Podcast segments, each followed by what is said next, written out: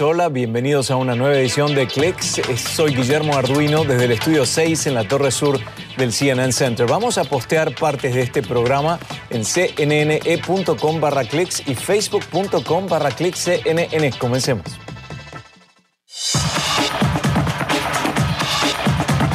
Prueban este traje jet capaz de volar a 120 kilómetros por hora y elevarse a 3.600 metros. Además, una casa muy particular, parece una roca y fue construida con tecnología de impresión en tres dimensiones. Una empresa propone combatir el cambio climático con la ayuda de un nuevo y curioso aliado, las algas marinas. Y también diseñan un superyate futurista con aviones desechados e inspirado en una popular película de Hollywood.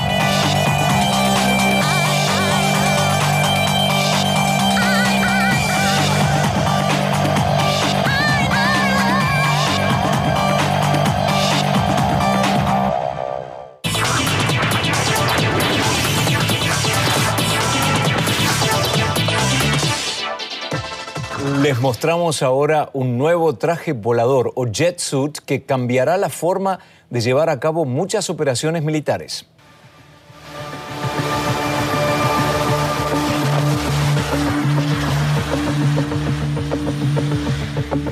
Se trata de un desarrollo de la empresa Gravity Industries que se unió a la Armada del Reino Unido y la Infantería de la Marina Real para este ejercicio que vemos, donde las capacidades del jet suit se pusieron a prueba. Podemos ver cómo un Royal Marine utiliza el traje a reacción para volar por encima de las embarcaciones hasta descender en un barco. Según sus creadores, este jet suit tiene una potencia de mil caballos de fuerza, puede volar a más de 120 kilómetros por hora y elevarse hasta 3.600 metros.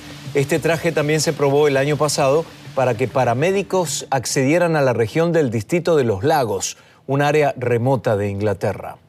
Y ahora les vamos a mostrar una casa con forma de roca construida con hormigón impreso en tres dimensiones y que está lista para recibir a sus primeros inquilinos. Se trata de la primera casa impresa en 3D de los Países Bajos y será habitada por Elise Lutz y Harry Deckers de 71 y 67 años respectivamente. Estos inquilinos ya recibieron la llave digital de la residencia que está ubicada en el barrio Bosrich en la ciudad de Eindhoven.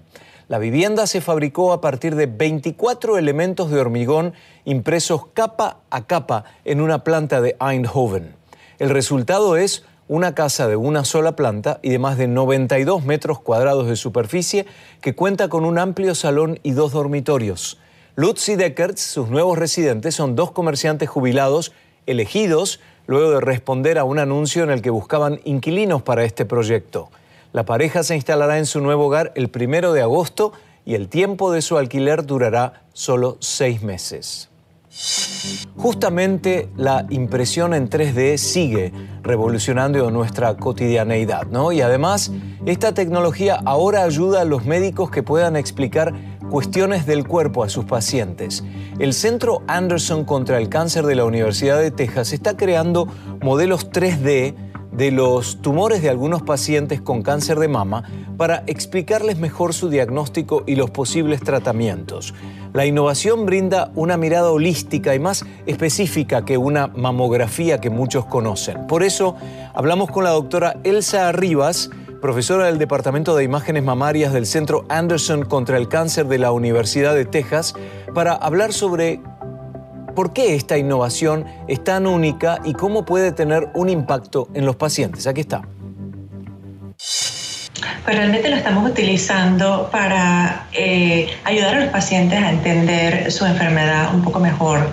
A través de los años habíamos visto que las pacientes sobre todo vienen a nosotros y tratan de entender un poco mejor eh, qué tipo, qué es lo que estamos viendo en las imágenes. O sea, descríbamelo, doctora, ¿es algo redondo? ¿Es ovalado? irregular, o sea, cómo es. Y algunas veces se hace muy difícil poder explicar esto, mientras que cuando empezamos a utilizar ah, las eh, impresiones en tres dimensiones, le podíamos dar una, un, objeto, o sea, que ellos podían visualizar eh, su enfermedad mucho mejor y así poder entenderla mejor y poder entender los diferentes tipos de tratamiento que se le estaban ofreciendo y sentirse más cómodas con su decisión. Es decir, si tomamos un paciente tipo, ¿no? Sin dar nombres, sin ninguna experiencia en particular, pero ustedes lo que pueden hacer es, a partir de lo que ofrece un, por ejemplo, un MRI, una radiografía y demás, pueden hacer un, un mapeo y después imprimirlo físicamente en tres dimensiones para que el paciente pueda ver lo que tiene en el cuerpo, por ejemplo, en un seno, con el cáncer de seno, ¿no?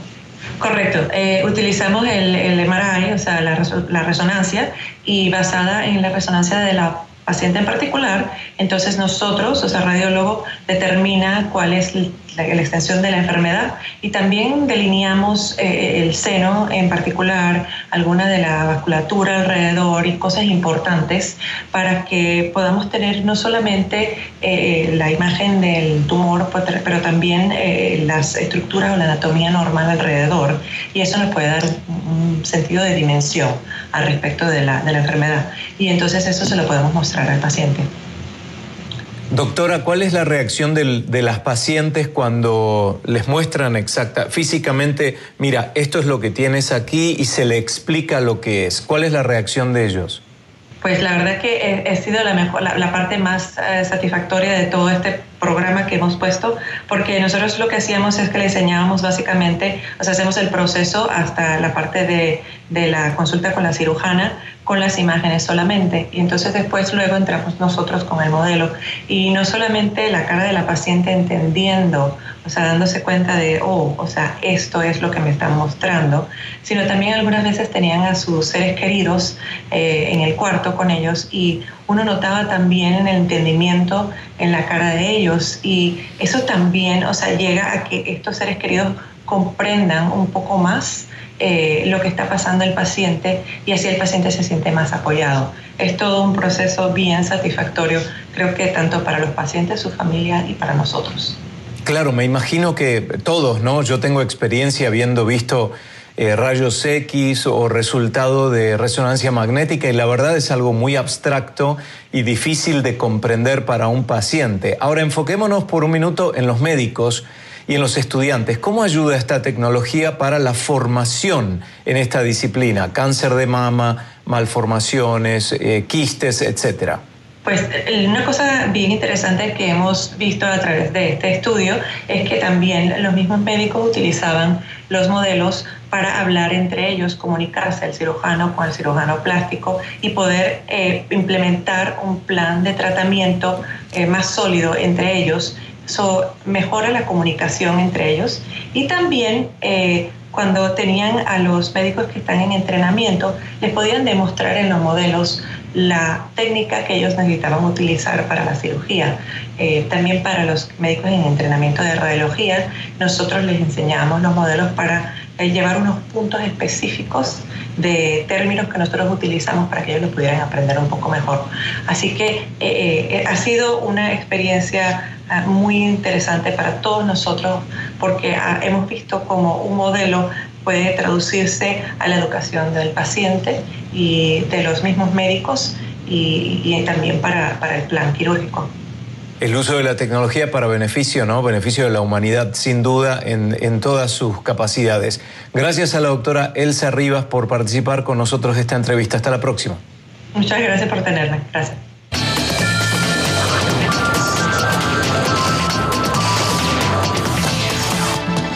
Vean esto, el piso del Coliseo romano mostrará exactamente cómo lucía en la época en que los gladiadores luchaban en ese recinto. Inaugurado hace 2000 años, ¿eh? era el campo de batalla de estos combatientes, pero en el siglo XIX su piso fue removido para investigar los pasajes subterráneos.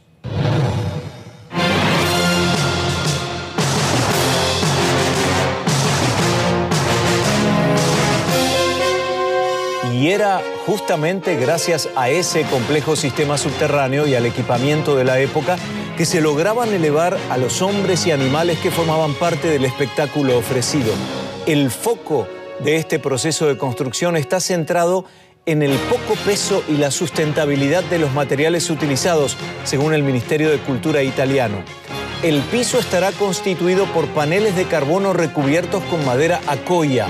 Algunos de esos paneles rotarán para dejar pasar la luz natural hacia las estructuras del edificio, pero lo más importante, según el jefe del proyecto, es que la nueva estructura será completamente reversible para que en 30, 50 o 100 años sea posible restaurar el monumento al estado anterior a esta obra. Antes de la pandemia del COVID-19, el Coliseo Romano atraía en promedio a unos 20.000 visitantes por día. Y en cuatro minutos les presentamos una estructura que no vuela, pero tiene motores de un avión. Lo admiran por su diseño y por su presencia, pero le critican un aspecto muy importante. Y también viven en el agua y su contribución se observa hacia arriba y hacia abajo, pero el secreto de su éxito reside en la forma en que estas especies crecen y se reproducen.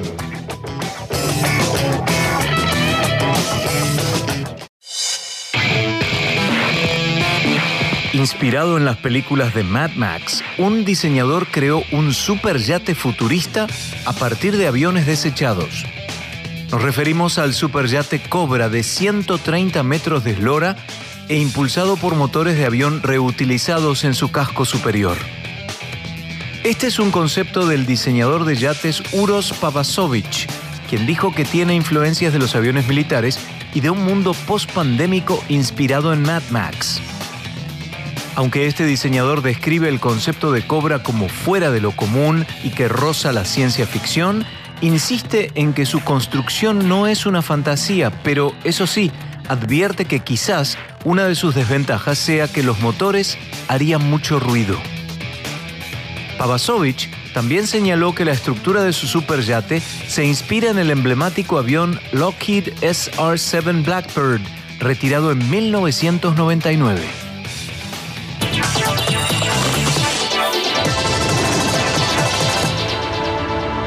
La automotriz japonesa Toyota dio un nuevo e importante paso dirigido al desarrollo de tecnologías de conducción autónoma y lo hizo con un acuerdo para comprar la unidad de conducción autónoma de Lyft Level 5.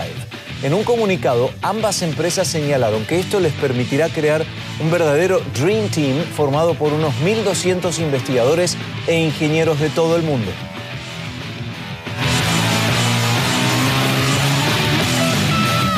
Esta unidad combinada trabajará bajo Woven Planet, que es la filial lanzada por Toyota en enero dedicada a invertir en tecnologías futuristas como la conducción automatizada, las ciudades inteligentes y la robótica. El acuerdo se da mientras Toyota construye una nueva ciudad inteligente en Japón que ofrecerá calles dedicadas a la conducción autónoma. Se trata del proyecto Woven City, que estará ubicado cerca del emblemático Monte Fuji.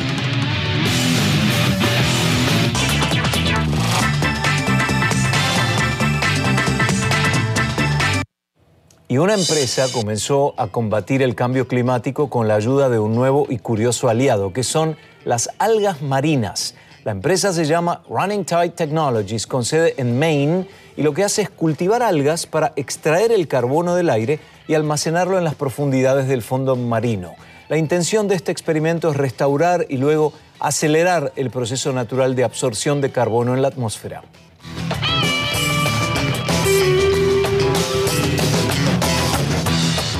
El fundador de Running Tide, Maury Adlen, le dijo a CNN que las algas son de los organismos que crecen más rápido, por eso absorben el carbono a un ritmo más rápido que cualquier otra especie. Por el momento, ya trabaja con científicos y con universidades justamente para recopilar datos que garanticen la eliminación del carbono. La propuesta de esta compañía recibió elogios de los expertos ya que además de su potencial, no depende de equipos caros ni de procesos de alto consumo energético.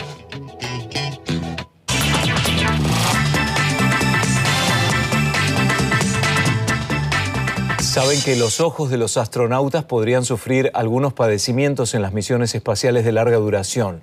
Y esa es la conclusión preliminar a la que llega un estudio del director del Laboratorio de Visión del Centro Espacial Johnson de la NASA publicado en la revista JAMA Ophthalmology. Es un análisis que se centra en los problemas oculares que experimentaron el astronauta de la NASA Scott Kelly y el cosmonauta ruso Mikhail Kornienko, que formaron parte de una misión de 340 días entre 2015 y 2016 en la Estación Espacial Internacional. Y a su regreso a Tierra, en ambos se detectaron múltiples cambios estructurales en sus ojos. Uno desarrolló un leve edema del disco óptico y el otro un edema más serio y el desarrollo progresivo de pliegues coroideos.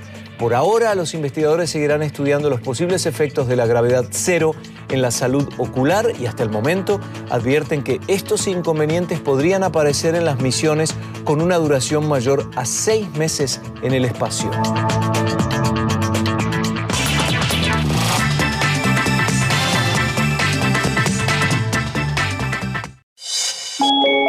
Uno de los mayores misterios del cosmos podría resolverse gracias al descubrimiento de titanio que se encuentra a miles de años luz de la Tierra.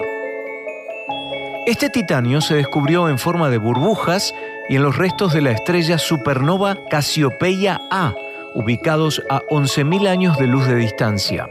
Se trata del primer hallazgo de su tipo. Y según un estudio publicado en la revista Nature, este descubrimiento podría permitirles a los científicos averiguar qué es lo que lleva a algunas estrellas gigantes a explotar. Las observaciones de la supernova se realizaron entre el año 2000 y 2018 con el Observatorio de Rayos X Chandra de la NASA que funciona desde 1999. Cassiopeia A, una de las favoritas entre los científicos, es una burbuja gigante de gas caliente en expansión y es el remanente más joven conocido de una explosión de supernova en la Vía Láctea.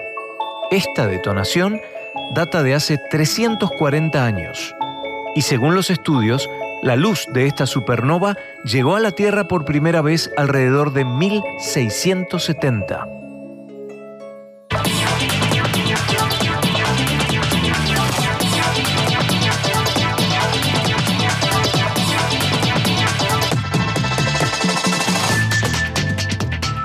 Saben que en respuesta a las necesidades que impone la pandemia, una aerolínea japonesa va a incorporar un cambio en sus aviones sanitarios que se abren sin la necesidad de usar las manos. Fundamental, ¿no? Se trata de la aerolínea ANA, All Nippon Airways, que a partir de próximamente, en las próximas semanas, implementa nuevas puertas en los baños de 21 aviones que realizan vuelos nacionales en Japón. Estas nuevas puertas funcionan gracias a un muelle mecánico que permite presionar la puerta para abrirla con el codo o con el antebrazo. Y una vez que ha sido desbloqueado, una vez que estamos adentro del baño, se pueden bloquear o desbloquear con un botón deslizante que además activa las luces. Estas puertas fueron diseñadas por ANA, esta línea aérea, y Jamco, una empresa con sede en Japón, que crea productos para la industria de la aviación destinados a brindar soluciones durante la pandemia. Hasta ahora, el único lugar donde se usaban estas nuevas puertas para sanitarios era en la sala VIP Lounge de ANA en el aeropuerto de Tokio, Haneda.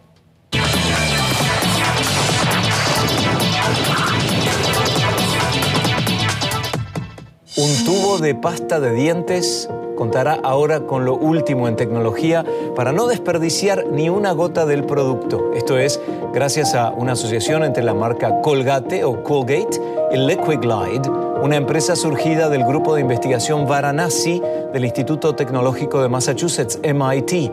En 2012, un video de Liquiglide en el que se veía cómo se vaciaba por completo una botella de salsa de tomate se volvió viral. Ahora, esa misma tecnología de recubrimiento resbaladizo se adaptará a la nueva pasta de dientes Elixir de Colgate.